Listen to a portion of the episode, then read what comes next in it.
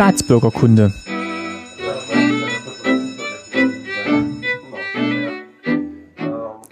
Folge 52, schönen guten Tag. Mein Name ist Martin Fischer und ich freue mich, dass ihr schon wieder vom 31C3 zuhört bei Staatsbürgerkunde. Diesmal in kleinen, gemütlichen Podcastertisch und bei mir ist mal wieder Ajuvo. Hallo. Ja, Stefan Ajuvo, herzlich äh, willkommen und ich freue mich sehr, dass ich wieder hier sein darf, zum zweiten Mal im Staatsbürgerkunde-Podcast. Zum dritten Mal eigentlich. Wir machen ja immer auf jeder Veranstaltung, wo wir uns treffen, machen wir spontan Podcast. Also das erste Mal auf dem 30C3 letztes Jahr. Genau. Zum Thema kleiner Grenzverkehr. Eine Klassikerfolge. Wer die noch nicht gehört hat, gleich nachhören. Sensationell approved bei allen Hörern. Doch, das war wirklich eine sehr unterhaltsame Folge. Und dann haben wir noch mal uns getroffen auf der Republika letztes Jahr, also dieses Jahr, mhm. wo wir unter dem Thema freie Rede, da hattest du was erzählt zum Thema Geld in der DDR. Und das ist jetzt auch gleichzeitig der Anknüpfungspunkt für diese Folge. Aber bevor wir dazu kommen, Stell sich vielleicht mal kurz den Hörern vor, die die zwei letzten legendären Folgen verpasst haben. Ja, zumindest die eine davon war legendär. Wir wollen heute versuchen, das Thema Geld in der DDR mal ein bisschen rund zu machen. Und ich bin ja Ehrengast bei Staatsbürgerkunde. Obwohl du aus dem Westen. Genau, denn ich bin ja BRD-Bürger. Ich hatte ja die allergrößten Probleme bei der Einreise. Ich verweise auf Staatsbürgerkunde Nummer ähm, äh, irgendwann. Ähm, das finden wir gleich. Kleiner Grenzverkehr. Bitte nachhören. Und ähm, auf der Republika saß ich mit auf dem Podium bei Freie Rede und habe so ganz kurz ein bisschen erzählt, wie das so war mit dem Geld in der DDR. Und das wollen wir heute mal ein bisschen rund machen. Ähm, dazu haben wir uns eine knappe Stunde Zeit genommen. Das reicht natürlich nicht für alle Details, aber es soll mal um die Aspekte gehen, die hier im Staatsbürgerkunde-Podcast wichtig sind. Woher wir können ja gleich sagen, wenn es jetzt die Zeit nicht reicht, haben wir auf jeden Fall gleich schon wieder ein Thema für die Republika, um da weiterzumachen. Genau. Und Shameless Self-Plugging. Ähm, im damals TM-Podcast, äh, den ich zusammen mit äh, Luis und Steffen vom Vor100-Podcast wiederum mache. Den wir auch sehr empfehlen an dieser Stelle. Ja, wenn es auch erst eine Nullnummer und eine Nummer eins gibt. Nein, ich meine jetzt den Vor100-Podcast. Den Vor100-Podcast sowieso, genau.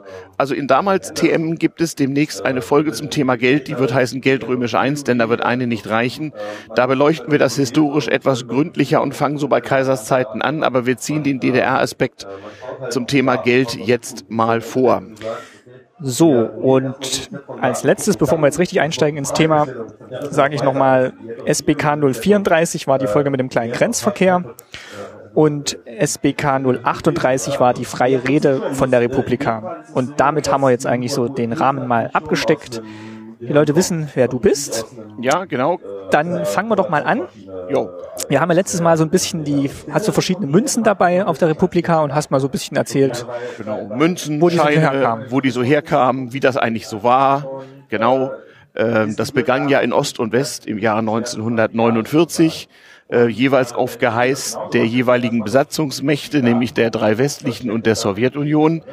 Im Westen zuerst im äh, Mai äh, 1949 beziehungsweise als Vorläufer im September 1948, da kam der Beschluss sozusagen ab morgen neue Währung. Es gab vorher schon Gerüchte, es heißt immer, die Leute seien aufgewacht und plötzlich neue Welt. Ganz so ist es nicht gewesen, aber niemand wusste so genau, wie das eigentlich war. Und kurz darauf musste dann auch äh, in der damaligen sowjetischen Besatzungszone, bald darauf DDR, äh, eine neue Währung eingeführt werden. Wir können kurz mal vielleicht klären, mit was wurde denn vorher bezahlt in beiden? Es wurde bezahlt mit der Reichsmark des Dritten Reiches, die ja nach wie vor galt, die natürlich äh, ihren Wert dramatisch eingebüßt hatte, sobald die strikten Preiskontrollen des Dritten Reiches weggefallen oder einfach nicht mehr enforced worden sind. Und man hat dann gesagt, jetzt Cut ja, neu. Ja, man, äh, die Deutschen hatten ja auch, man muss sich das überlegen, Ende der 40er Jahre wusste ja noch jeder, wie das Anfang der 20er Jahre nach dem Ersten Weltkrieg mit der Hyperinflation mal gewesen war. Und alle, äh, sowohl die deutschen Politiker wie auch alle Besatzungsmächte hatten also größte Angst, es könnte also Unruhe stiften, wenn das Währungsproblem nicht irgendwie gelöst würde. Und das wurde gelöst in Ost und West auf höchst verschiedene Weise, aber das lag ja an den verschiedenen politischen Systemen der jeweiligen Besatzungsmächte, die das Sagen hatten. Dann erklär doch mal, wie das Spezielles in der DDR abgelaufen ist. Genau. Damals schon DDR. Ähm, da war es noch die sowjetische Besatzungszone. Ja, also die DDR ist ja etwas, ja, es war noch die SBZ. Die DDR ist ja etwas später gegründet. Wir wissen ja, Republikgeburtstag war der 7. Oktober. Die BRD war 23. Mai. Aber die Währungsreform spielten sich bereits im Herbst 1948 ab. Ähm, man glaubt deshalb, dass man in der DDR-Sowjetunion etwas unvorbereitet war, weil man gar nicht so schnell neue Scheine hatte. Im Westen tauchten äh, neu gedruckte Geldscheine auf der deutschen Mark, ähm, also der D-Mark, die verdächtig nach Dollars aussehen und in der Tat auch in den USA gedruckt worden waren, damit keiner mitbekommt, was da läuft. Ähm, im Osten hat man sich damit beholfen, auf Reichsmarkscheine so kleine Briefmarken große Aufkleber zu kleben.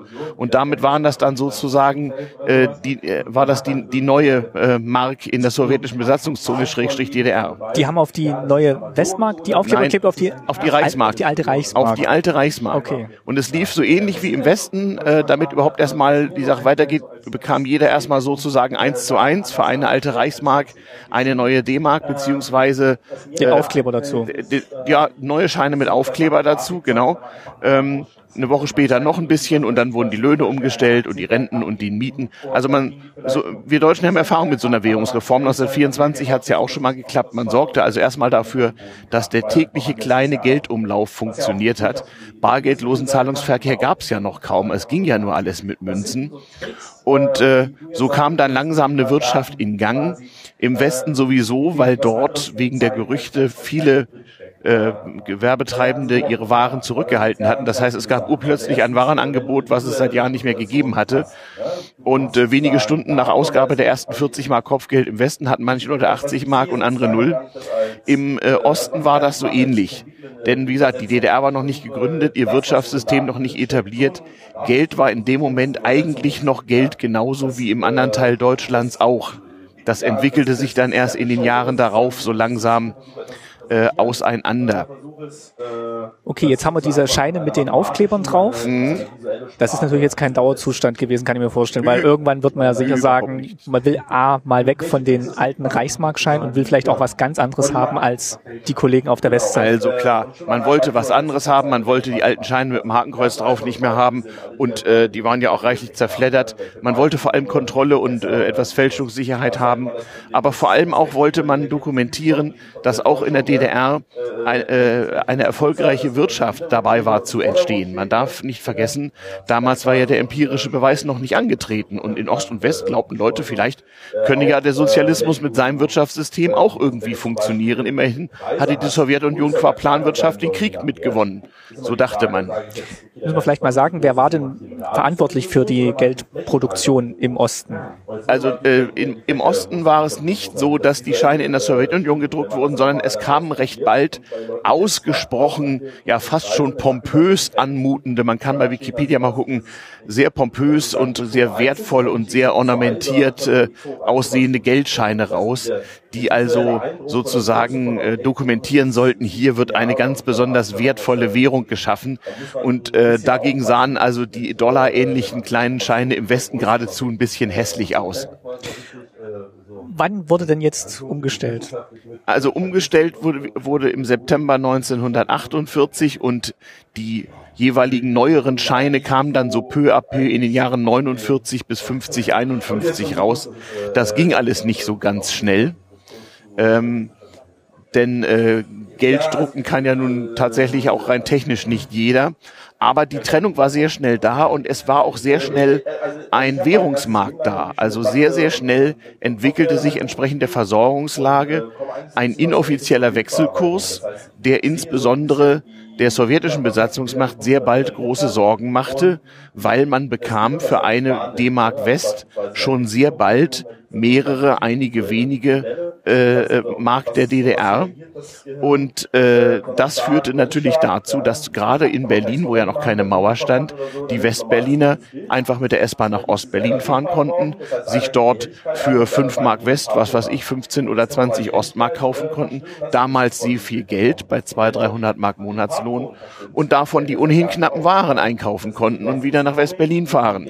Oder auch andersrum, dass Leute aus dem Osten nach Westberlin Westberlin zum Arbeiten gefahren sind, dort in Westmark bezahlt wurden und dann natürlich eine sehr viel höhere Kaufkraft im Osten hatten.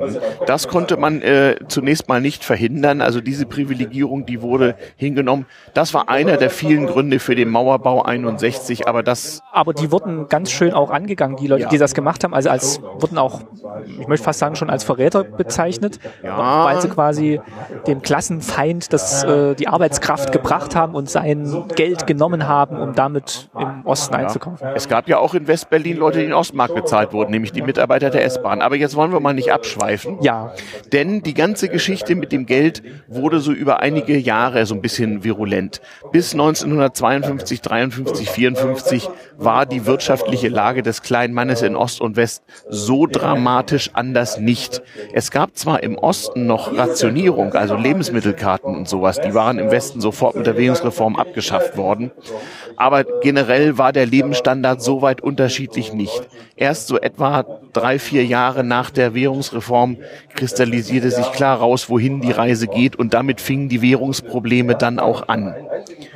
Vielleicht können wir noch mal kurz äh, anknüpfen an die Republika-Folge. Da hast du ja gesagt, es gab natürlich auch so ein Legitimationsproblem. Warum braucht man denn überhaupt noch Geld im Sozialismus, das war ja eigentlich gar nicht vorgesehen im, in der Ideologie. Äh, richtig, aber auch in der Sowjetunion gab es damals noch Geld.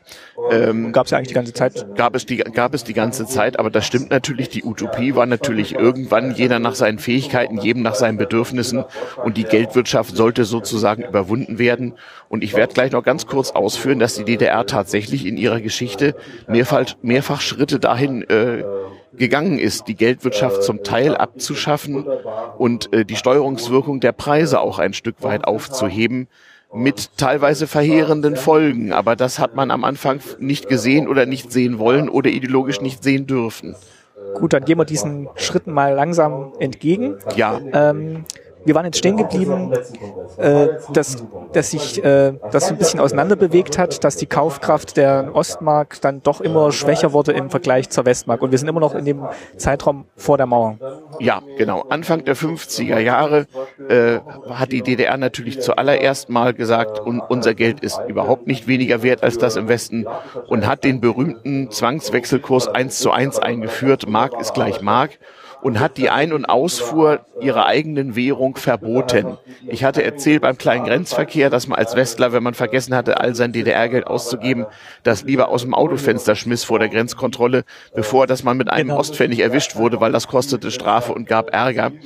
Das hatte die DDR natürlich nicht beabsichtigt. Aber ohne Mauer war sie in einer prekären Lage, weil die DDR-Bürger natürlich bereit waren, bar gegen bar immer höhere Ostmarkbeträge für die D-Mark zu bezahlen, mit der sie in West-Berlin und in den Westzonen, solange sie da noch hinreisen konnten, Dinge kaufen konnten, die es in der DDR halt nicht gab oder nicht genug gab oder wo man einen Bezugsschein oder eine Genehmigung brauchte oder so etwas. Wie hat die Staatsführung denn darauf reagiert? Ja, ähm, der, der erste Schritt war, äh, dass tatsächlich die Nachfrage nach Ostmark sozusagen in der DDR überproportional stieg. 1957 hat man zum ersten Mal in der DDR eine neue Währung eingeführt, heute kaum noch bekannt, aus der deutschen Mark, die hieß dort auch Deutsche Mark, wurde nämlich D-Mark äh, genannt, wurde die Mark der Deutschen Notenbank. Und man hat, um die Schwarzhändler zu bekämpfen, sozusagen über Nacht neue Geldscheine eingeführt und wer größere Mengen von den alten Scheinen in die neuen umtauschen wollte, der musste nachweisen, wo er sie her hatte. So, das heißt, die DDR hat da sozusagen das erste Mal ihr, Infl ihr internes Inflationsproblem gelöst, indem man Bargeld ungültig gemacht hat in größeren Mengen. Die Deutsche Notenbank war aber jetzt tatsächlich die Notenbank der Deutschen Demokratischen Republik. Also obwohl es Deutsche Notenbank hieß und auch Deutsche Mark hieß, war das Erst hieß es Deutsche Mark, dann hieß es Mark der Deutschen Notenbank. Aber es war immer nur der Ostteil damit gemeint. Es war immer nur der Ostteil damit gemeint und das Ganze hielt im Grunde genommen bis Anfang der 70er Jahre, da kommen wir gleich hin. Die Sache stabilisierte sich ja. Mit dem Mauerbau 1961 hatte die DDR ja endgültig Kontrolle. Ich will mal ganz kurz erklären, was für Sorten von Geld es, so, sozusagen äh, äh, gibt. Also äh, in der Geldtheorie unterscheidet man zwischen dem, was wir etwa heute beim Euro oder früher bei der D-Mark haben, äh, oder auch äh, durchaus bei der Währung, die es in der DDR gab, zu, zwischen sogenannten sogenannten Fiat-Geld. Man kennt den Spruch Fiat Lux, es werde Licht oder Fiat Pecunia, es werde Geld. Also eine staatlich legitimierte Behörde, Staatsbank, Bundesbank, Regierung, schafft Geld. Schafft Geld und erlaubt vielleicht auch anderen, sprich Banken, Geld zu schaffen und, und macht ein Gesetz, wo drin steht, äh, dass man dieses Geld anzunehmen hat, gesetzliches Zahlungsmittel. Der Gegensatz dazu ist Realgeld, also beispielsweise Goldmünzen oder auch Bitcoin, Geld, was nicht beliebig vermehrbar ist. Ähm, die verschärfte Version von Fiat-Geld gab es in den sogenannten sozialistischen Ländern, gibt es heute noch in Kuba, im Iran und äh, in Venezuela, ähnlichen Ländern, ähm, wo ein Staat sagt, man darf nicht meine Währung einfach so ohne Genehmigung äh, ein- oder ausführen oder in andere Währungen tauschen. Warum will ein Staat das nicht? Weil er die Kontrolle darüber behalten will, wie die Güter- und Warenflüsse über die Grenzen verlaufen und vor allem welche Preise bezahlt werden. Das war sozusagen ähm, das Wichtige. Man glaubte also, ähnlich übrigens wie im Dritten Reich, durch Preiskontrollen das Thema Inflation völlig in den Begriff bekommen zu können. Hitler sagte in den 30er Jahren mal, Inflation ist ein Problem äh, der Disziplinlosigkeit. Dafür habe ich meine SA. Also wer die Preise äh, erhöhte, bekam halt unangemeldeten Besuch. Und in der DDR hat man das ja so ähnlich gemacht. Wir hatten ja schon erzählt, in, äh, oder auch im Staatsbürgerkunde Podcast kam es immer wieder mal, die Preise lagen fest. Die waren zum Teil auf Waren des täglichen Bedarfs draufgedruckt, draufgedruckt, eingeprägt. Also die hielten über Jahrzehnte. Und auch am Ende der DDR gab es noch viele Waren und Dienstleistungen, die genau diese dieselben Preise hatten wie zum Zeitpunkt der Währungsreform 1948-49. Klar, das war ja dann durch längerfristige Pläne auch festgelegt, was produziert ja. werden muss und zu welchem Preis es dann verkauft werden soll. Genau, und Inflation durfte es nach der Theorie überhaupt nicht geben. Die DDR hatte also das, was man eine zurückgestaute oder angestaute Inflation nennt. Und sie hat auch alle möglichen Ventile dafür zu öffnen versucht. Also man kann die Marktgesetze offensichtlich nicht völlig ausschalten, aber die DDR hat immer Wert darauf gelegt, dass Waren des täglichen Bedarfs und Grundbedürfnisse entweder gratis vom Staat erbracht werden, wie Gesundheitsdienstleistungen, oder aber zu festgelegten niedrigen Preisen erbracht werden, die nur einen geringen Teil des verfügbaren Einkommens ausmachen. Wir haben es ja auch schon öfter erwähnt, also ein Brötchen zum Beispiel, kann ich mich noch... Fünf Pfennig? Fünf Pfennig, genau. Genau, die ganze Zeit DDR, Brötchen, fünf Pfennig, das waren auch so politische Preise. Es wäre eine Prestigefrage, oder eine, ein, ein Zeichen von Prestigeverlust für die führende Partei gewesen, wenn solche Preise erhöht würden, glaubte man jedenfalls im Politbüro. Die Ökonomen in der DDR haben immer wieder darauf hingewiesen, dass das Wahnsinn ist. Also es ist nicht so, dass da alle mit ideologischen Scheuklappen rumgelaufen sind. Wir wissen heute, es gab eindringliche Vorlagen an das Politbüro, immer wieder von Ökonomen, von der Plankommission, von der Staatsbank, von allen möglichen. Macht was an den Preisen, aber sowohl Ulbricht und erst recht Honecker wollten davon nichts wissen. Und halt und auch nicht nur die Brötchen, ich meine auch Müllabfuhr oder Heizung, das hat alles wenig bis gar nichts gekostet. Genau. Und hat natürlich dann auch so Sachen nach sich gezogen, wie wenn die Heizung nichts kostet, hat man auch keine äh, Intention, das Haus besser zu dämmen und überhaupt Strom. Ich weiß Strom. Noch, Strom, zwei Pfennig die Kilowattstunde. Wobei wir hatten den Nachtspeicherofen, das war natürlich dann schon ja, ich noch, weiß. noch mal günstiger. Elektrische Heizgeräte wurden irgendwann in der DDR verboten. Das war dann die DDR-typische Lösung, um der Verschwendung Einhalt zu gebieten. So kann man es natürlich auch machen. Ja.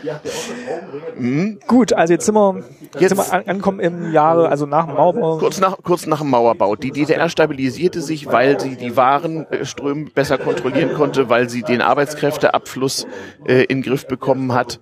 Ähm, Kurz und gut, äh, es gab eine gewisse Stabilisierung auch der DDR-internen Inflation und ähm, es gab eine Politik, die alle Betriebe dazu zwang, mehr Konsumgüter zu produzieren. Äh, äh, das kam auch schon mal in einigen Folgen, das war, war zum Teil ein bisschen aberwitzig, wenn man eine Schiffsbauwerft dazu zwingt, Konsumgüter Güter zu produzieren, dann kommen halt besonders schwere Artikel dabei raus, aber nun gut. Ähm, der Lebensstandard in der DDR stieg also in den 60er Jahren. Die Rationierung wurde abgeschafft oder es gab sie nur noch ich, mir haben alte Leute erzählt, auf dem Dorf war schon noch so, wenn die Hausfrau so mehr als drei Stücken Butter aus der Kaufhalle nahm, dann guckt die Verkäuferin schon mal schief, aber rationiert war das nicht mehr. Zahlungsmittel war jetzt aber immer noch die Mark, Mark der, der, Deutschen Notenbank. Notenbank. So ist es. Ähm, die DDR hat einen entscheidenden Wechsel ihrer Wirtschaftspolitik vorgenommen, äh, nach dem, äh, ich meine, es war der achte oder was der neunte Parteitag 1973, Einheit von Wirtschafts- und Sozialpolitik und nach dem Machtwechsel von Ulbricht zu Honecker. Anfang der 70er Jahre wurden in der DDR Geldwirtschaft viele Mechanismen, viele Institutionen abgeschafft oder umgewandelt, die noch durchaus eine Geldwirtschaft abbildeten, wie sie vor der DDR und auch vor dem Dritten Reich noch gang und gäbe war. Also auch in den 60er Jahren wurden in DDR-Betrieben untereinander noch mit Wechseln bezahlt. Unternehmen stellten sich gegenseitig Schecks aus. Äh, es gab noch variable Zinsen und so weiter. Also es gab noch bis Anfang der 70er Jahre durchaus große Restbestände einer zwar gegängelten, aber doch irgendwo äh, mit Marktmechanismen versehenen Wirtschaft. Das hat man komplett abgeschafft. Es wurden 1974, 75 auch wieder neue Geldscheine ausgegeben. Die, die du noch kennst aus deiner Kindheit, diese kleinen bunten mit dem ganz kleinen 5-Markschein. Der ja. größte war der große blaue 100-Markschein mit Karl Marx drauf. Die sahen sehr modern aus, überhaupt nicht mehr so pompös wie die vorher, sondern die waren recht klein und recht sachlich gestaltet. Und ähm, Clara, Clara Zetkin war auf einem drauf. Clara Zetkin war auf dem 10er, Goethe auf dem 20er, Engels auf dem 50er und Marx auf dem 100er und auf dem 5er war Thomas Münzer, genau. Und das waren so die Scheine, die man dann auch zum Beispiel im kleinen Grenzverkehr äh, zwangsweise eins zu eins zu dem eigentlich irrealen, aber immer noch existierenden offiziellen Wechselkurs als Westdeutscher für seine D-Mark bekam. Muss man natürlich mal fragen, also die Scheine wurden ausgegeben noch von der Deutschen Notenbank und wurden dann... Nein, das hieß dann Staatsbank der DDR. Man hat das also mal wieder umbenannt und neue Scheine gedruckt. Aber, okay, und da kamen dann diese gerade genannten Persönlichkeiten auf die Scheine drauf. Die gab Richtig. Ähm, welch, in welchem Jahr war das nochmal? 74 und 75. Und ab da galt dann quasi bis zum Ende der DDR. Genau diese Scheine. Und das hieß dann aber auch dann auch wieder Mark der Deutschen Demokratischen genau. Republik. Genau. Die wurde abgekürzt M. Und so stand es dann nämlich auch auf den Produkten drauf, da genau. stand drauf 3, 3, 350M. Genau, 350M, so ist es. Oder in der, in der Gaststätte stand dann eben M 2,05 für eine, für, was ich, für einen Hamburger Schnitzel oder sowas, genau. Also es war dann die Buchpreisbindung quasi für alle Produkte. Richtig. Und staatlich festgelegt und nicht vom... Staatlich festgelegt und in keiner Weise irgendwie äh, äh, veränderbar. Es konnte höchstens sein, dass gewisse Dienstleistungen oder Produkte in, äh, sagen wir mal, äh, Dienstleistungsbetrieben unterschiedlicher äh, Kategorie, etwa Restaurants, verschieden viel kosteten. Das konnte schon mal sein. Kommen wir vielleicht mal dazu, was das jetzt so für den Bürger bedeutet hat. Also es gab mhm. jetzt ja in dieser dann doch kurzen Zeit, diese 40 Jahre, gab es dann zwei Wechsel der Währung nochmal und zwei unterschiedliche ja, Benennungen der Währung auch. Hast du Erkenntnisse darüber oder auch aus Gesprächen gehört, was das wie das so angenommen wurde in der Bevölkerung? Also äh, ich habe ja das DDR-Geldsystem kennengelernt in seiner Endausbaustufe, indem ich mitgeholfen habe, es abzuwickeln 1990. Ähm, es war ein durchaus sehr rationelles, auch schon hochautomatisiertes, mit Computern versehenes System, was im Begriff war, sozusagen ausgerollt zu werden. Äh, es gab, ich habe es nochmal geprüft, tatsächlich Geldautomaten in der DDR und zwar Offline-Geldautomaten. Das heißt, da drin war eine 5,25 Zoll Diskette, die regelmäßig auf dem Postwege zu einem Rechenzentrum geschickt wurde und dann wurden die Kontostände geupdatet. Aber in der DDR brauchte man auch kein Online-Banking im Sinne einer Prüfung, ob jemand denn genug Geld auf dem Konto hat. Es gab auch in der DDR Schecks und die wurden durchaus auch von Privatleuten benutzt. Kleine Scheckbücher, vielleicht so im Format von einer halben Postkarte. Da trug man seine DDR-Personenkennziffer an. Jeder DDR-Bürger war ja ein, äh, eindeutig nummeriert. Und da ja in dem Land niemand verloren gehen konnte, kriegte man schon Leute, die ungedeckte Schecks ausstellten. Und das waren gängige Zahlungsmittel und das war auch sehr praktisch. Ein, ein Beispiel ist mir noch gewärtig. Ähm, es gab in der DDR eine Reihe verschiedener Banken. Der Normalbürger war bei der Sparkasse, der Handwerker war bei der Bank für Handel und Gewerbe. Das ist das, was vorher unter Nachvolks- und Raiffeisenbanken waren. Na, Raiffeisenbanken nicht. Die Bauern waren bei der sogenannten Bauernbank. Das war die bäuerliche Handelsgenossenschaft der Vereinigung der gegenseitigen Bauernhilfe, so hieß das, glaube ich, in Lang. Und es, und es gab noch so ein paar Spezialbanken aller Art. Und das waren auch die Banken, zu denen meine Eltern mussten, als sie die Ausreise beantragt haben, genau. um halt nachzuweisen, dass sie bei keiner von diesen Banken Schulden haben. Genau. Und deine Eltern haben noch erzählt, sie wussten gar nicht, wie viele Banken es in der genau. DDR gibt, weil der Normalbürger hatte sein Konto entweder bei der Sparkasse oder bei der Post, das ging auch, es gab ein Postcheckamt ähm, oder möglicherweise auch mal bei so einer Bank für Handel und Gewerbe. Die waren eigentlich mehr für Handwerker, aber die haben einen jetzt nicht rausgeschmissen, wenn man nur unbedingt da ein Konto haben wollte. Und auf dem Land, wer in der LPG arbeitete, der hatte natürlich auch bei der BHG sein Konto. Welches Verhältnis hatten der DDR-Bürger zu seinem Geld und zu seinen Banken gehabt? Also heute wird ja mit vielen Bankprodukten geworben und es gibt auch so einen Konkurrenzkampf zwischen den Banken, wer jetzt der, wo der Kunde jetzt Mitglied werden soll oder Kunde werden soll. Ja. Also das hängt ein bisschen davon ab, wie alt der DDR-Bürger war. Die älteren DDR-Bürger, die noch groß geworden waren in Vor-DDR-Zeiten, hatten ein Verhältnis zum Geld wie die Westdeutschen im Grunde auch. Die haben gespart, ähm, die haben Angst vor Inflation und Teuerung gehabt. Ähm, die haben äh, mit Preisänderungen gerechnet oder sie manchmal auch äh, gefordert oder manchmal auch, manchmal auch illegal durchgesetzt. Die, die in der DDR groß geworden waren, haben die Vorteile zu schätzen gewusst. Es war in der DDR im Grunde nicht möglich, sich nennenswert zu verschulden. Du hattest auch fast nie das Problem, dass du am Monatsende ernsthaft pleite warst, weil das Lebensnotwendige war ja so billig, dass du das mit einem Bruchteil deines Einkommens bestreiten konntest. Und das, was teuer war, das gab es meistens was nicht Was teuer war, war so teuer, äh, dass man das mühsam zusammensparen musste und also der, der, die meisten DDR-Bürger hatten für den Fall, dass es mal was Kaufenswertes außer der Reihe gab, auch immer eine größere Menge Geld dabei. Ähm, ähm, Taschendiebstahl und Bankraub waren in der DDR ja auch weitgehend unbekannte Delikte. Ich glaube, den letzten Bankraub in der DDR gab es Ende der 60er Jahre. Also das äh, erübrigte sich irgendwie. Aber man hatte einfach als DDR-Bürger diesbezüglich nicht so große Geldsorgen, weil man wusste, das Geld reicht auf jeden Fall bis zum Monatsende und was man bezahlen muss, das bisschen Miete und so weiter, das ist immer drin. Ja, und der Rest ja nun, ähm, den hat man dann zurückgelegt, damit man sich eben mal, so wurde dann die aufgestaute Inflation beseitigt. Immer wenn es neue Produkte gab, die alten durften ja nicht, durften ja nicht teurer werden, aber wenn es ein neues Fernsehmodell gab, eine andere Ausstattungsvariante bei den äh, knappen Autos, dann wurden die mit absurden Preisen versehen. Also ich kann mich noch erinnern, so ein Kassettenradiorekorder, 1200 Ostmark, war überhaupt kein Problem. Ähm, wer sowas haben wollte, musste eben viel von diesem Geld hinlegen und damit das mal langsam von den Konten der Leute verschwand. Genau, Geldanlage. Es gab Zinsen auf Sparbücher, aber die waren sehr gering. Sparen lohnte sich also in dem Sinne nicht sehr, außer eben, wenn man auf ein Auto sparte, auf Konsumgüter oder sowas. Und Konsumentenkredite gab es nur ganz wenig, mal für junge Familien, für einen Hausstand oder so, aber sonst war das sehr, sehr, sehr begrenzt.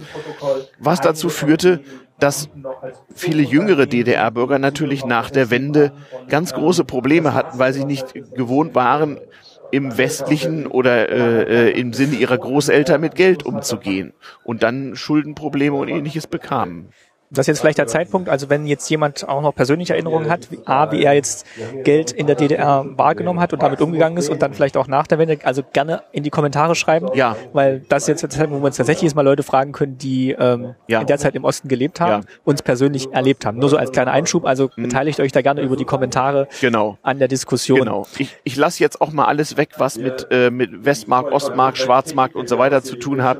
Ähm, das wollen wir, das haben wir zum Teil abgehandelt. Da gibt's andere Folgen für.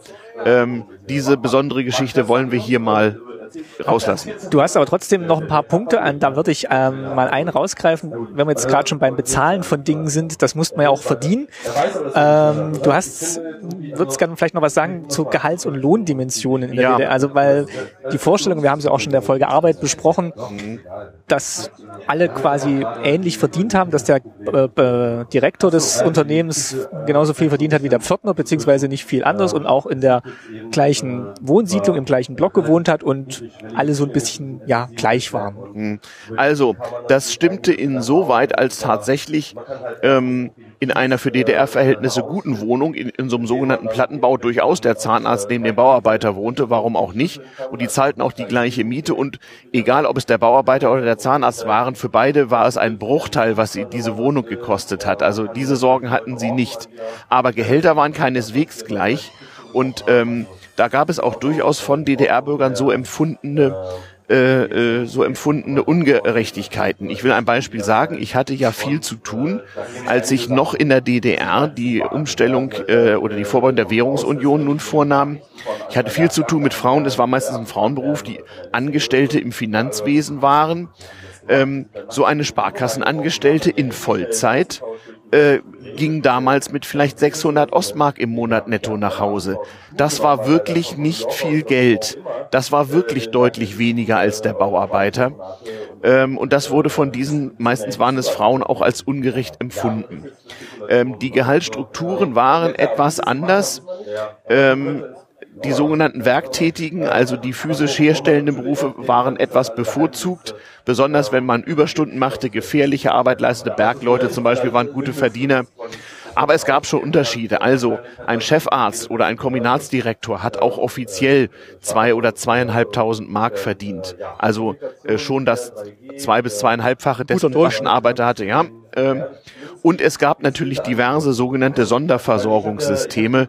Also getreu dem äh, Spruch in Farm der Tiere, alle sind gleich, aber einige sind gleicher als die anderen, wurde auch dafür gesorgt. Es gab Läden, wo nicht jeder einkaufen durfte.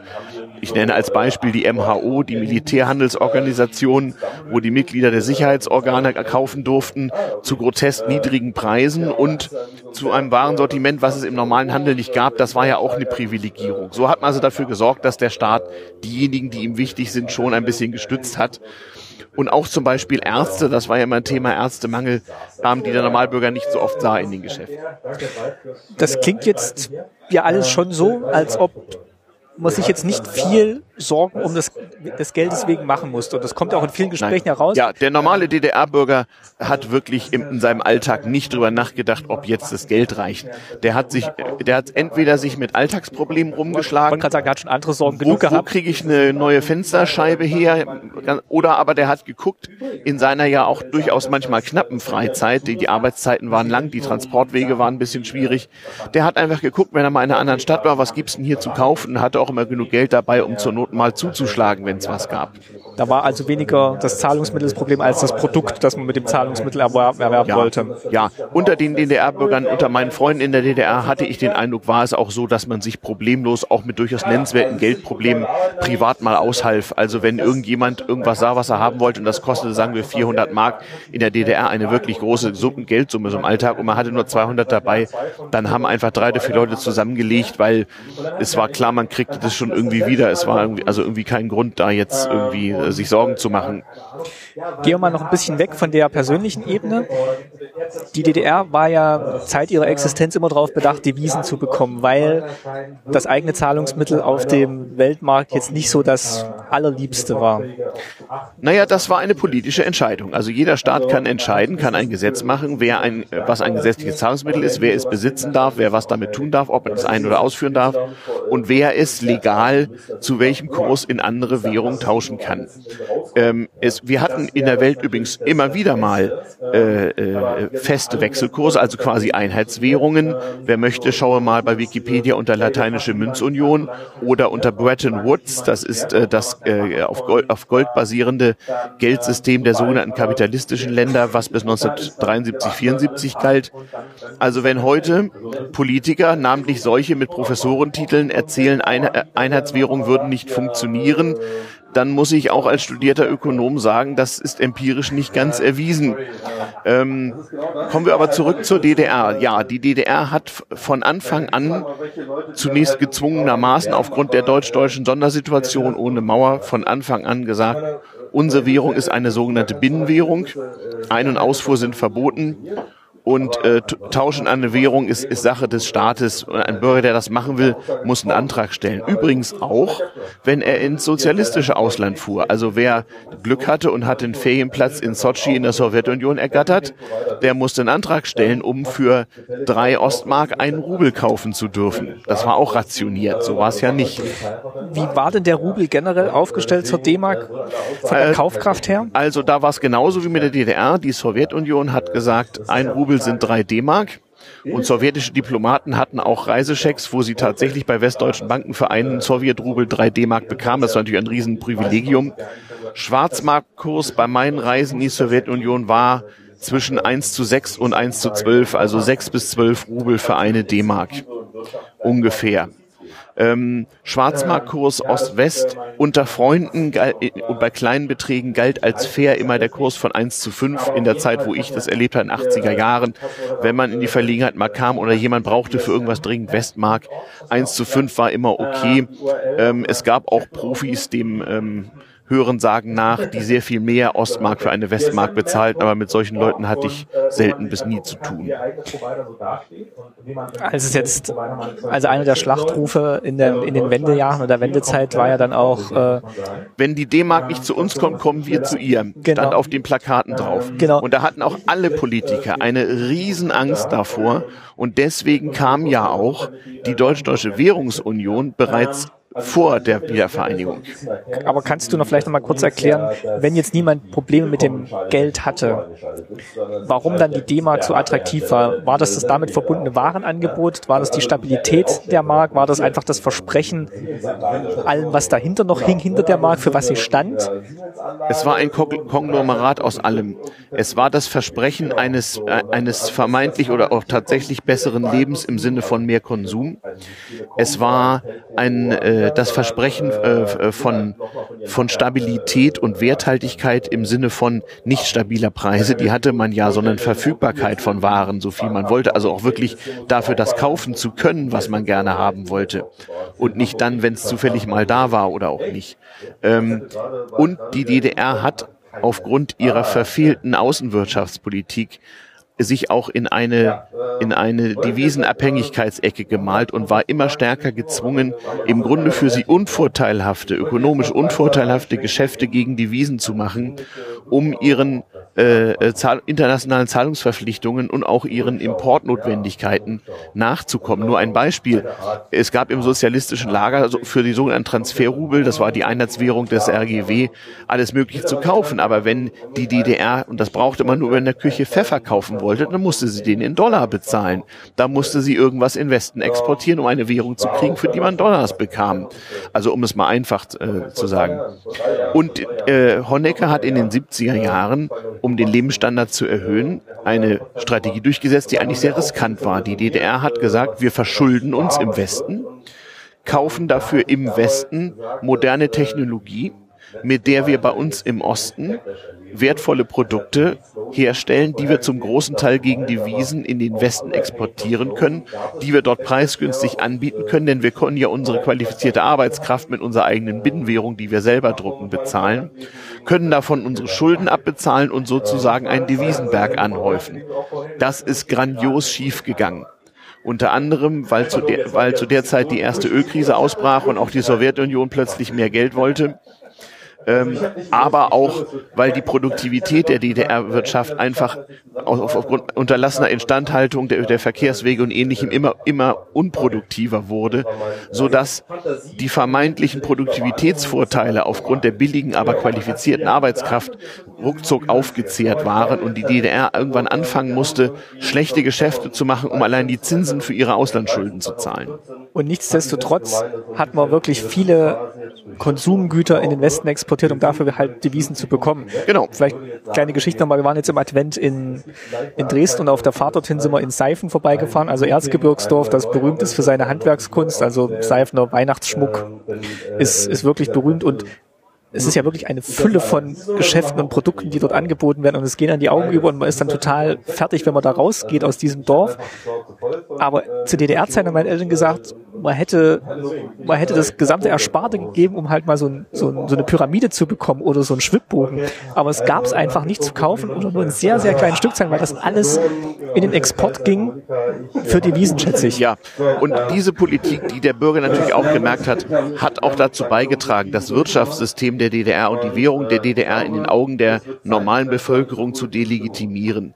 Die DDR hat ja auch angefangen, ihren Bürgern indirekt den Besitz von Westwährung zu erlauben. Es gab die sogenannten Forumchecks, Leute, die irgendwie D-Mark hatten, hatten die bei der Staatsbank abzuliefern und bekamen dann so kleine Zettel, Forumchecks, also Gutscheine für D-Mark, äh, für die man unter anderem in den sogenannten Intershops, äh, wo es also westliche Waren für Westgeld gab, äh, gültig waren. Und so schuf die DDR seit Mitte der 70er Jahre äh, früher im Verborgenen, dann aber ganz offiziell Bürger erster und zweiter Klasse, im Grunde sogar erster, zweiter und dritter Klasse. Denn es gab D-Mark-Besitzer, Leute, die keine Westwährung hatten und es gab sonst Privilegiert, die die sogenannte Sonderversorgung hatten. Ähm, und äh, das blieb der Bevölkerung natürlich nicht verborgen und hat also maßgeblich dazu beigetragen, dass auch ähm, am Ende der DDR als demokratische Reform Reformen äh, anstanden, einfach niemand mehr bereit war, weiteres Vertrauen in das Wirtschaftssystem dieses Staates zu setzen. Also da, die Verwunderung, auch gerade im Ausland, nicht nur in der Bundesrepublik, dass die DDR-Bürgern es einfach reicht und da einfach keiner mehr Lust hatte, weiterzumachen, was ja auch der Frust vieler DDR-Oppositioneller war, die ja zum Teil auch eine bessere DDR wollten, der kam unter anderem daher, dass die Leute bereits Jahre zuvor äh, damit abgeschlossen hatten, man, da sei noch irgendetwas zu retten und einfach keine Lust mehr hatten. Gehen wir vielleicht mal, ich würde jetzt mal so ein bisschen auf die Wendezeit einschränken ja. Äh, oder einschwenken. Jetzt haben wir ja die, haben wir ja die, die Rufe gehört nach der D-Mark mhm. und man will die jetzt auch schnell haben und die kam ja dann auch sehr schnell. Du hast ja gerade gesagt, 19, die musste schnell kommen, weil man, noch vor der weil man Angst vor einer gigantischen Fluchtwelle hatte. Man hat die Plakate auf den Demonstrationen ernst genommen. D-Mark her oder wir hauen hier alle ab. Und wie du schon sagst, da war sowohl die Opposition als auch quasi die noch Regierungspartei SED, die dann aber schon freie Wahlen gehabt hat, war dann so ein bisschen getriebene von dieser, von diesem Wunsch nach der D-Mark. Naja, freie Wahlen hatte die, die SED noch nicht. Die hat sich umbenannt in PDS und bei den freien Wahlen ist sie abgewählt worden. Aber äh, auch dort, also Volkskammer war, war da gab es, da gab es kaum noch nennenswerten Widerstand, denn ja. wir wissen es ja heute. Die Vorlagen der Sachkundigen an das äh, reformierte Politbüro, an Krenz und dann auch an Gysi sagten ganz deutlich, wir sind seit Ende der 70er Jahre pleite und haben das nur noch mühsam bemäntelt, macht keinerlei Versuche, glaubt bloß nicht, dass wir hier aus eigener Kraft aus dem Schlamassel rauskommen. Gut, dann haben wir, dann gab es jetzt quasi die Währungsreform oder Währungseinführung. Das war dann im Juli, meine Das war zum 1. Juli 1990, ja, genau. als die DDR noch existierte. Die lebte ja bis zum 3. Oktober 90, wie wir wissen. Und in der Zeit war dann eigentlich auch schon klar, dass es jetzt eigentlich den, den dritten Weg nicht geben wird, sondern dass es immer mehr darauf hinausläuft, dass es quasi eine, ja, das äh, die Vereinigung dann quasi unter dem Zeichen der D-Mark stattfindet. Ja, das, äh, wie gesagt, der politische Druck wurde als ungeheuer hoch empfunden und es wurden viele Entscheidungen wirklich äh, binnen Tagen oder Wochen gefällt, für die man sonst Monate und Jahre Bedenkzeit gehabt hätte. Ähm, die neu gewählte Regierung unter de Maizière im Frühjahr 1990 musste zuallererst versprechen, dass ganz schnell die D-Mark eingeführt wird. Man fürchtete einfach, dass sonst äh, äh, die wertvollsten und wichtigsten Arbeitskräfte der DDR ganz dringend ihre Koffer packen. Ähm, ob das nun so war oder nicht, sei dahingestellt. Es war aber so, dass äh, die DDR-Bevölkerung sich das nicht länger bieten lassen wollte und ähm, die Versorgungslage wurde ja immer schlimmer. In der DDR brach ja im ersten Halbjahr 1990 wirklich äh, äh, unter den unter den äh, Händen der äh, steuernden Personen das bisherige Wirtschaftssystem ganz einfach zusammen. Es gab die dollsten Gerüchte, zu welchem Kurs denn umgestellt wurde. Ähm, es gab politische Forderungen, aber auch alle möglichen Gerüchte. Leute haben die seltsamsten Geschäfte gemacht, haben Waren gehortet, weil sie dachten, die könnten sie mal teuer für D-Mark verkaufen und umgekehrt. Also die, die dollsten und seltsamsten Dinge. Ähm, es kam ja letztlich dazu, dass gesagt wurde, so, ähm, ein bisschen luxuriöser als 1948, aber so ähnlich. Ähm, der tägliche Spargroschen wird mal eins zu eins umgestellt. Ich glaube, die Quote war äh, sechs für den Normalbürger 6.000 Mark, eins zu eins Umstellung. Aber das war natürlich auch eine politische Entscheidung zu dem Zeitpunkt. Eine rein politische Entscheidung. Ähm, die war durch nichts wirtschaftlich gerechtfertigt, aber das war nicht so schlimm. Also, dass man äh, aus der DDR-Mark äh, zwei oder dreimal mehr D-Mark West machte, als sie vielleicht wert gewesen war, hat die Wirtschaft der Gesamtbundesrepublik nicht erschüttert. Wichtig war, dass man das Vertrauen der Leute in diese Währung gewann und vor allem auch das Zukunftsvertrauen, dass die Wirtschaft sich erholen würde, denn es sah ja reichlich düster aus in der DDR damals und es war einfach äh, letztlich von allen Parteien getragen, der, der Wunsch, äh, äh, auch ein bisschen Sicherheit sozusagen zu demonstrieren dabei. Und auch ein bisschen Gerechtigkeit. Also, wie gesagt, 6000 gab es 1 zu 1, darüber hinaus 1 zu 2. Und wer mehr als 100.000 Ostmark umzutauschen hatte, musste sehr genau erklären, wo er die her hatte. Dann würde ich jetzt doch mal eine vielleicht ein bisschen gemeine Frage stellen. Hätten wir denn was, was wäre denn so ein realistisches Verhältnis gewesen? Also kaufkraftmäßig. Also was, was? Das ist eine sehr gute Frage. Das kommt darauf an, äh, äh, welche Waren man tatsächlich nimmt. Da ja die DDR-Preise willkürlich waren, äh, war natürlich das Ausmaß der preislichen Verzerrung auch sehr, sehr unterschiedlich.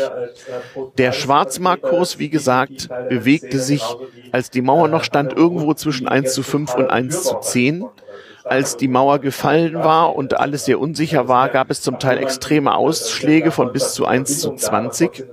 Irgendwo dazwischen hätte die DDR ihre Wirtschaft, äh, sagen wir 1978, reformiert und die Ostmark konvertibel gemacht, so, so glaubt mancher hätte sich vielleicht ein Wechselkurs von 1 zu 5 oder sogar etwas besser eingependelt. 1 zu 3, 4, 4,5, irgend sowas. Jetzt ist natürlich bei vielen dann diese 1 zu 1 erstmal im, äh, im Gedächtnis hängen geblieben oder das haben die so erlebt, dass dann eben die, zwar nur die 6000 Mark, aber eben die wurden 1 zu 1 getauscht. Mhm. Und dann gab es eben diesen enormen Absturz der Wirtschaft und man steht dann erstmal fassungslos davor und sagt, haben wir denn wirklich so schlecht gearbeitet, haben wir denn wirklich so schlecht gewirtschaftet? Ja. Das ist natürlich jetzt, ja. das spielt jetzt beides ein bisschen gegeneinander. Auf der einen Seite sagt man, ja, euer Geld ist eins zu eins wert, auf der anderen Seite sagt man, aber eure Wirtschaft, also selbst wenn wir die 1 zu 10 getauscht hätten, wäre es noch sehr freundlich gewesen. Ja, also das hatte nun nicht so viel mit den äh, Preisen und mit den Ersparnissen und mit dem Gelderlebnis der, der Privatleute zu tun. Ich glaube, das muss man ein bisschen trennen. Konnte man das denn, oder konnten das viele trennen? Nein, das konnten sie nicht. Das hatte man ihnen ja geradezu systematisch aberzogen.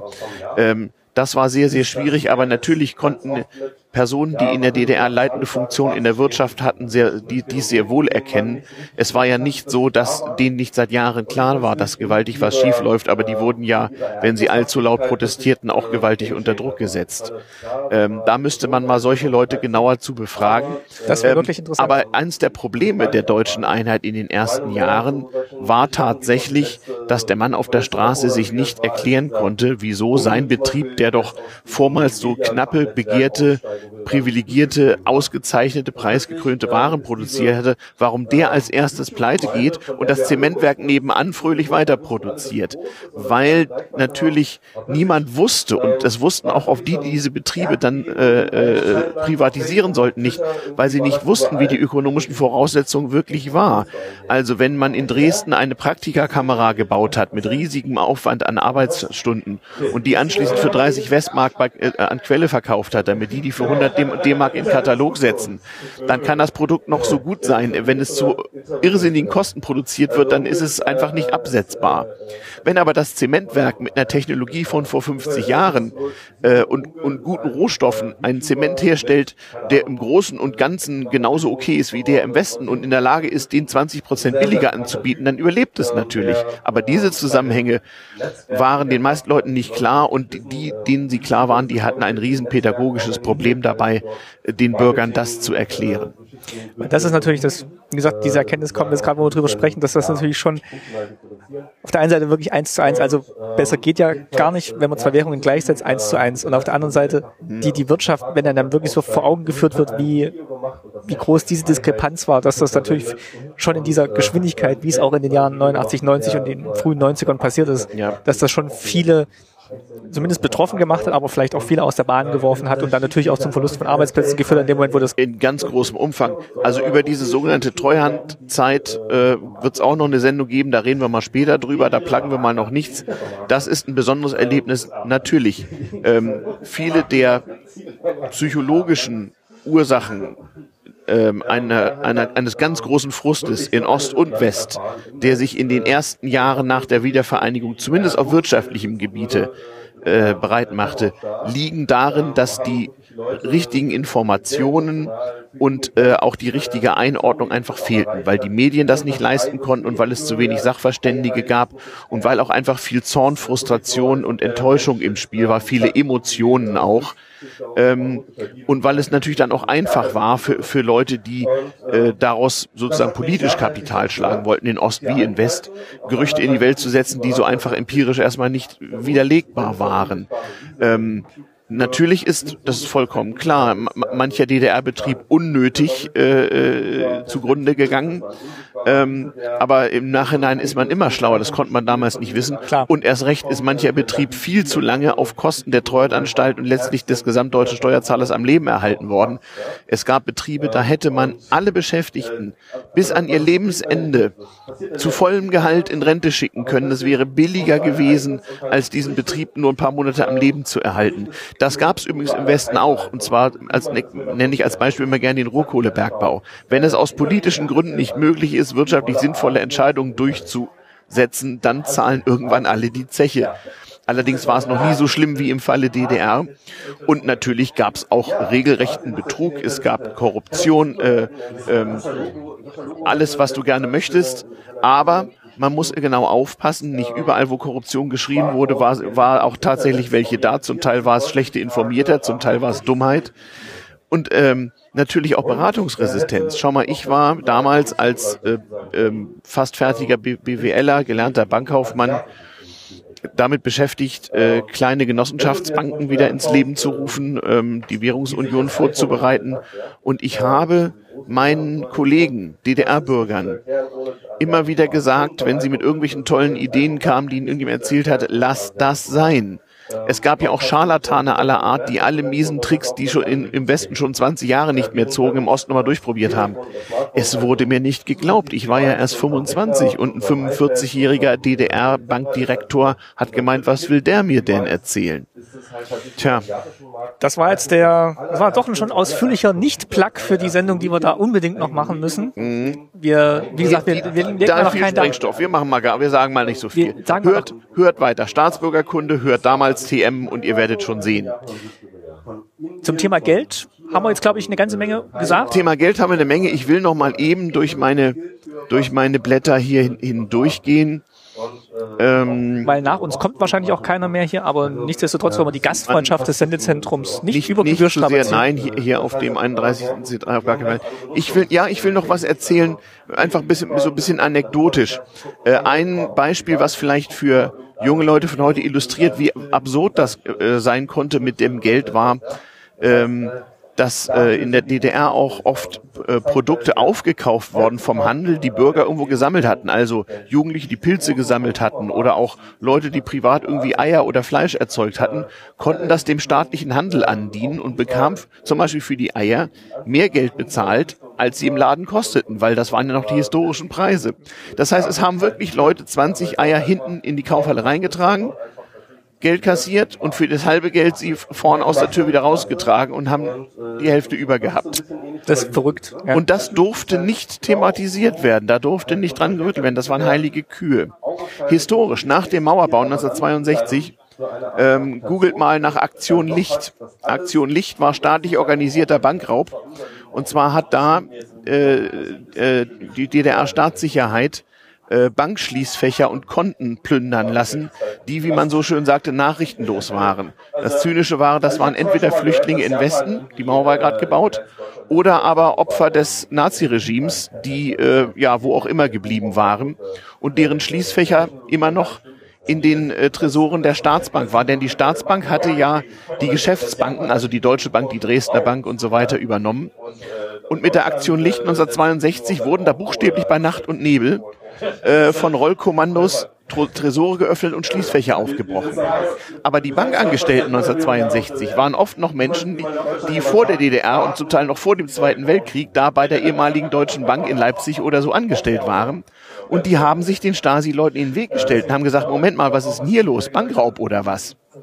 Also es gibt hier eine Seite vom Bundesbeauftragten für die Unterlagen der Staatssicherheitsdienste, also ist dann die Jahn-Behörde. Die STU, ja, Jahn-Behörde heutzutage. Da gibt es auch einen Artikel zum Stasi-Raubzug vor 50 Jahren. Ja, na, das ist etwas reißerisch. Also Aktion Licht. Genau, das ist das. Die Stasi hatte ja immer so schöne, schöne, schöne Sachen. Nicht Aktion Rose hieß es, wenn an der Ostsee so die Pensionsbesitzer evakuiert wurden. Ich glaube, Aktion Ungeziefer war besonders gemein. Das waren die Leute, die zu nah an der innerdeutschen Grenze wohnten und umziehen mussten. Ich, als und, wir und Aktion Licht war das Schließfach aufbrechen. Als wir ausgereist sind, oder meine Eltern ausgereist sind, sind die auch mit null Mark quasi. Genau, durften nichts mitnehmen. Durften nichts mitnehmen. Mhm. Ähm, ja, das Mhm. Das auch noch. Das so, das so anekdotisch. Und es ist auch irgendwo verzeichnet, wie viel das dann tatsächlich gebracht hat. Also da haben sie, bis auf letzte Gramm Feingold wurde das dann verzeichnet da. Ich verlinke das trotzdem mal mit dem, mit der Seite hier. Ja. Ähm, ja, dann wären wir so weitgehend. Du kannst, ich würde, ich würde jetzt nochmal auf die, auf unsere äh, persönlichen letzten Worte eingehen. Du darfst, ich lasse dir den Vortritt. Äh, erzähl doch mal ein bisschen was, vielleicht ganz kurz zu deinem Podcast damals, Themen. Ja, es gibt einen neuen Podcast, der nennt sich damals TM. Ähm, damals TM, weil das die Standardantwort von Leuten unter 30 ist, wenn ich als mit meinen 50 Jahren als Opa, Opa erzählt vom Krieg Mensch auftrete, was Leute immer gut finden. Ähm, die Website ist auch damals tm-podcast.de oder auf Twitter at damalstm. Ähm, es gibt erst eine reguläre Folge ähm, mit mäßiger Audioqualität. Ich muss da noch ein bisschen Equipment kaufen. Und in der Nullnummer, ja, ja, und in der Nullnummer ist dann irgendwie auch erklärt, also äh, was das Ganze soll. Wir nehmen da Alltagsphänomene und vor allem alte Technik zum Aufhänger, um halt zu erzählen, wie war das damals. Meine Mitstreiter Luis und Steffen machen den vor 100 Podcast, wo sie eins zu eins den ersten Weltkrieg reenacten als Schweizer Journalisten getarnt mit einem irrsinnigen Aufwand. Sind also gerade beim Weihnachtsfrieden 1914 angekommen. Ähm, und es wird auch eine Folge zum Thema Geld geben, wie gesagt. Und ich habe auch vor, in diesem Podcast äh, Gäste mir einzuladen. Einige haben schon zugesagt, auch einige Leute, die in der DDR und in der Wendezeit eine Rolle gespielt haben. Wir werden also so damals Phänomene reichlich beleuchten. Sowohl technisch, den Fernschreiber, wir haben neulich über die Fotokopie geredet, den Zeppelin, äh, aber auch über Geld werden wir reden natürlich. Da mache ich jetzt gleich mal eine Verknüpfung zum 31C3. Ich habe einen tollen Vortrag gestern gesehen am, oh, jetzt muss ich schon wieder rechnen, am zweiten Kongresstag. Das war Mitte der 28. Genau, traue keinem Scan, den du nicht selbst, jetzt muss ich das nochmal nachschauen. Also da geht es auf jeden Fall um die Xerox-Geschichte, die willkürlich... Ja, es gibt Kopiergeräte, die falsch kopieren, ja. Traue keinem Scan, den du nicht selbst gefälscht hast. Mhm. Und äh, das ist wirklich ein ganz großartiger Vortrag von David Kriesel. Und äh, den kann ich empfehlen in Verknüpfung mit damals TM. Ja. Ansonsten bedanke ich mich jetzt erstmal hier beim Sendezentrum, dass wir zu Gast sein durften. Ja, genau. Da, danke Claudia und danke Ralf für den wahnwitzigen Einsatz und äh, hinter uns läuft noch Wir müssen reden im Live-Podcast. Also wie gesagt, macht Kommentare zu der Sendung. Wir sind genau. gespannt. Ja, ähm, ja. Vielen Dank auch schon mal für die Flatterklicks. Ja, äh, genauso auch vielen Dank. Sogar ich habe damals welche gekriegt, hätte ich gar nicht gedacht. Könnt auch gerne die alten Folgen noch flattern, da freuen wir uns ja, auch. Ja, finden wir klasse. Mhm. Und ich weise auch noch mal hin auf meine kleine Patreon-Aktion, mit der ich versuche 2015 mehr Reisen, mehr. Du bist bei Patreon. Ich bin bei Patreon, habe ich jetzt äh, Weihnachten gestartet und Aha. ich versuche dadurch Reisen zu Zeitzeugen möglich zu machen, ja. zu denen ich sonst nicht gekommen wäre, weil ja.